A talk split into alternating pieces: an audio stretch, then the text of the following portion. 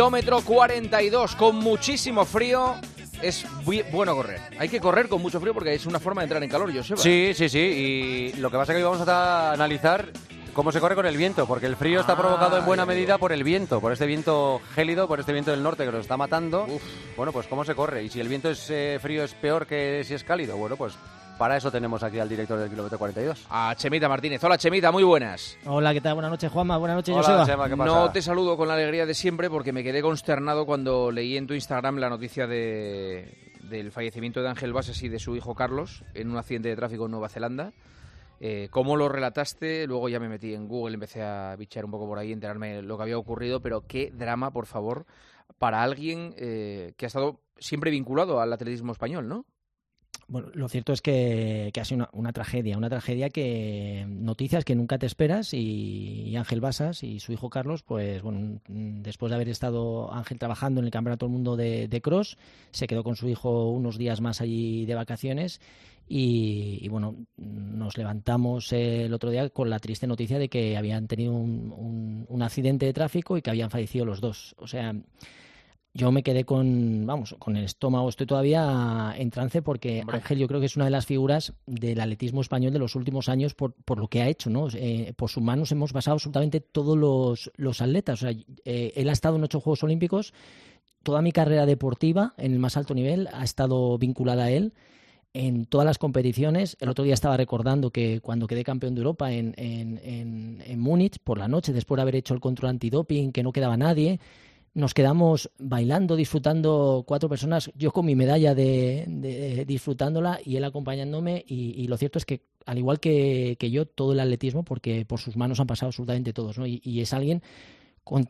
Era alguien con 55 años, su hijo con 23, un chaval excepcional, encantador, majísimo, deportista que le gustaba, trabajaba de juez, muy metido en el mundo del deporte y, y lo cierto es que yo todavía como que no lo asimilo, ¿no? Normal, y, normal. y- y lo cierto es que ha sido toda la gente del mundo del atletismo, del deporte, pues eh, estamos fastidiados porque es algo que no te esperas. Cuando estás en plenitud de tu carrera, sobre todo a nivel profesional, que, que estaba alcanzando el reconocimiento, el, el encontrarse reconocido por, por todo el mundo, ¿no? De- del deporte, de la recuperación, en- en- de lo que ha hecho a lo largo de toda su vida y bueno, ha sido un palazo. Joder.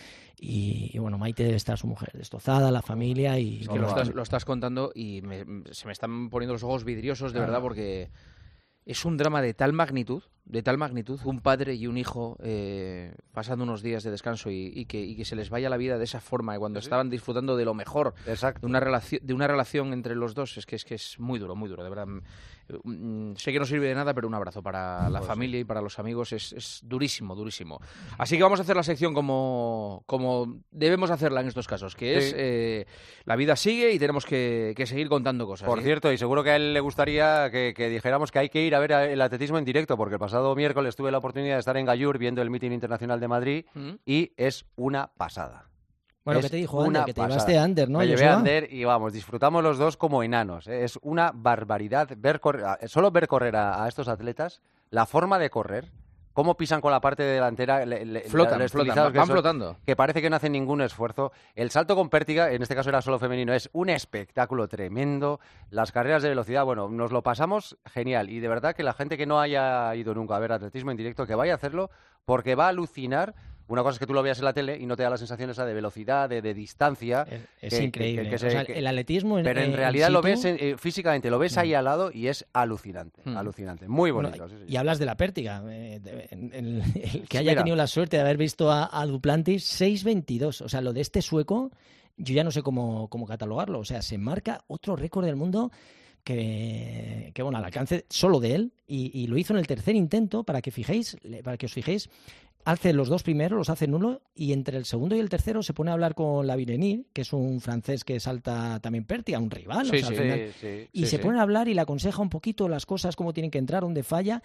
Y, y eso, que al final, fíjate, no dejan de ser rivales, pero en este caso eh, se da en el mundo de- del atletismo, ese fair play, es- esa manera de competir de manera elegante, deseándote lo mejor. Y, y bueno, ese tercer salto, no sé si lo habéis visto, pero bueno, un salto Pero, 622 pero Chema, que- ¿te, te has dado cuenta de que eh, hay mucho margen todavía? Por eso, por eso. porque, o sea, porque igual pasa 4 o 5 centímetros por encima de- del listón.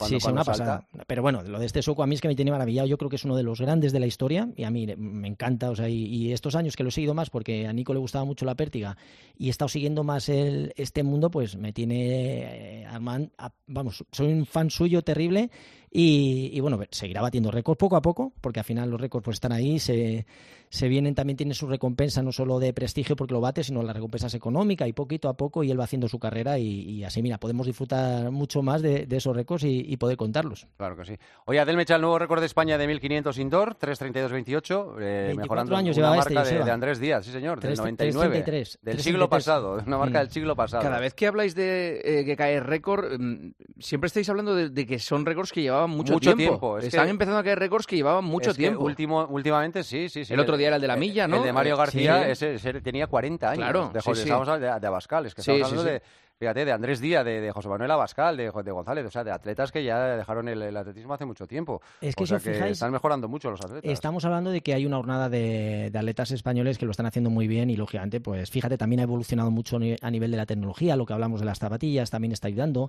El otro día, que no, no me acuerdo si llegamos a comentarlo, Yarmila Kratosilova tenía un récord que es lo que intentó Finkebol. ¿Os acordáis de, esta mujer, Kratosilova, que la, veías era como un hombre, o sea, directamente tenía un físico que y le quitaron también un récord de muchísimos años. Y yo creo que estamos en una época que están los atletas españoles, afortunadamente, que están batiendo ese récord. Y, bueno, nos quedamos con Mechal, que es el campeonato de, Europa en, este fin de semana, y va a ir al 3000 y, desde luego está para hacer una, vamos, eh, está en posesión de, conseguir medallas. Se nos ha caído Asier Martínez. Sí, a última hora, sí, sí, es verdad, sí. No estaba muy allá, ¿eh? Ya en el Campeonato de España, eh, cuando le ganó Quique Llopis ya no, no hizo una buena carrera, ni de hecho ni la terminó, se tropezó con una valla, eh, estaba un poco renqueante. Pues tenemos 29 atletas, de los cuales son 10 hombres y 19 mujeres, eh, y bueno, yo creo que estos campeonatos son eh, los que, ya lo hemos dicho alguna vez, hay que aprovechar para sacar medalla porque son campeonatos que faltan no, es solo de Europa y son oportunidades que se presentan y hay que aprovecharlas. Duplantis tampoco va a ir, Mokatir tampoco iba, pero luego, por el contrario, hay, hay, otros países que llevan los equipos top y, bueno, en cualquier mm. caso veremos en Estambul y esperemos que nos den alegrías todos los españoles. Ah, es verdad. Oye, Álvaro Martín y María Pérez, campeones de España de 35 marcha en Cieza, Ollane Cortázar y Dimas Pereira, campeones de España de trail running y lo más curioso es el maratón de Castellón que ganó la liebre.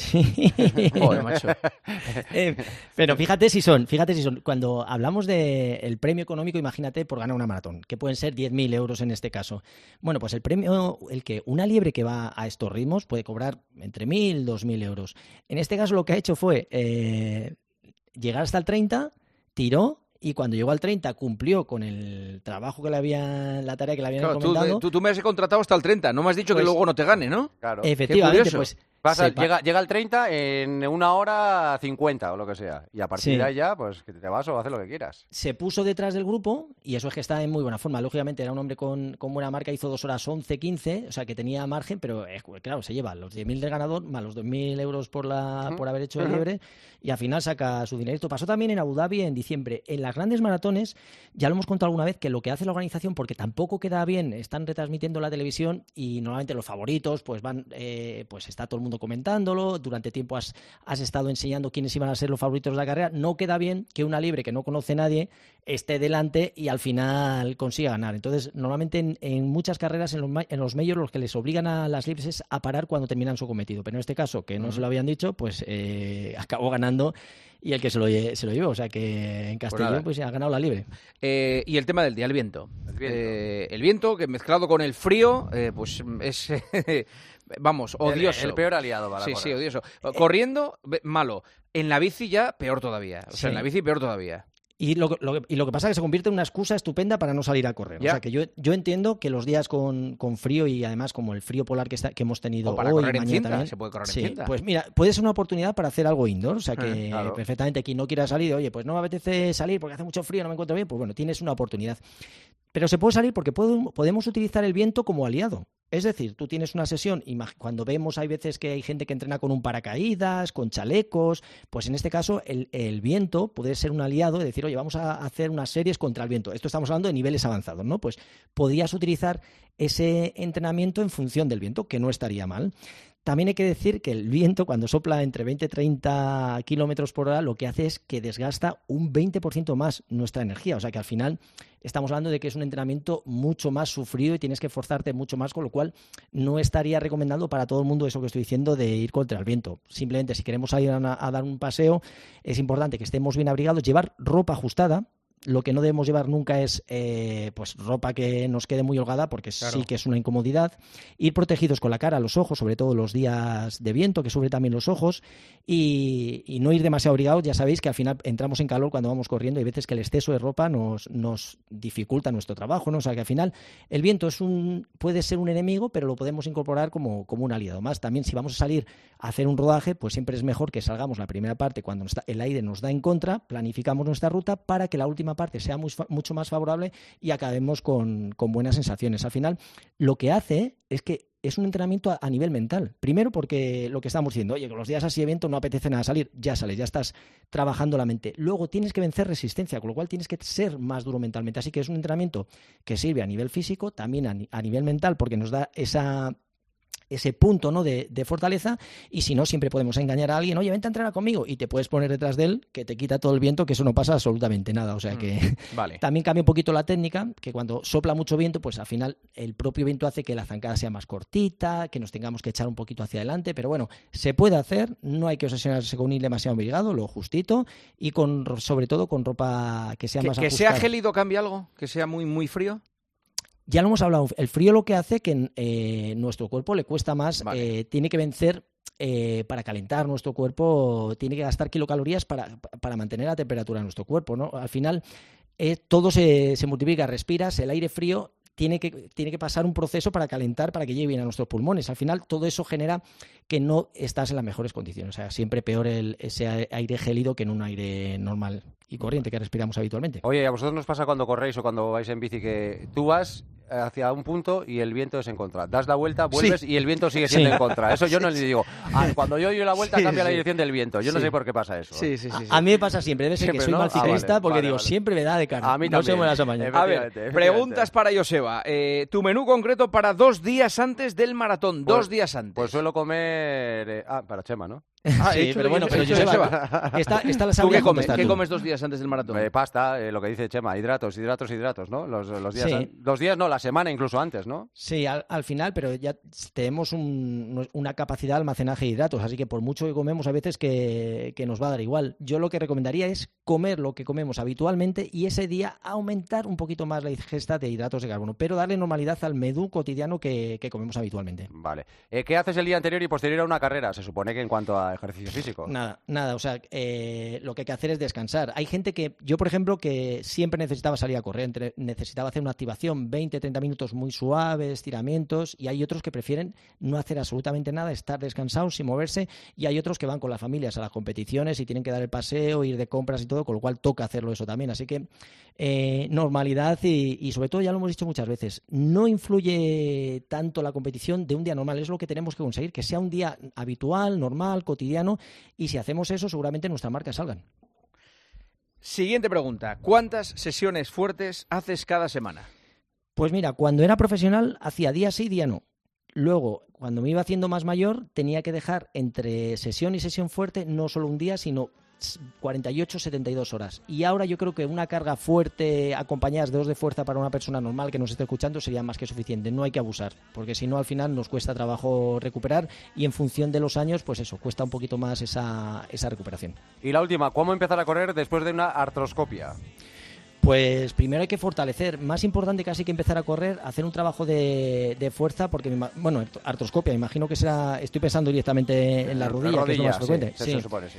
Pues primero lo que hay que hacer es potenciar toda esa musculatura perdida con el trabajo de fuerza y luego poco a poco yo pasaría antes por la piscina, hacer natación, ir caminando en el agua para limitar el impacto y luego poco a poco, pues eso, andar, correr, andar y al final, pues poco a poco volver a nuestros hábitos de siempre. Chemita, un abrazo muy grande eh, para toda la familia del atletismo ¿eh? en unos días como estos. Un abrazo. un beso, chao. Gracias, adiós, Joseba. Hasta mañana, chao, chao.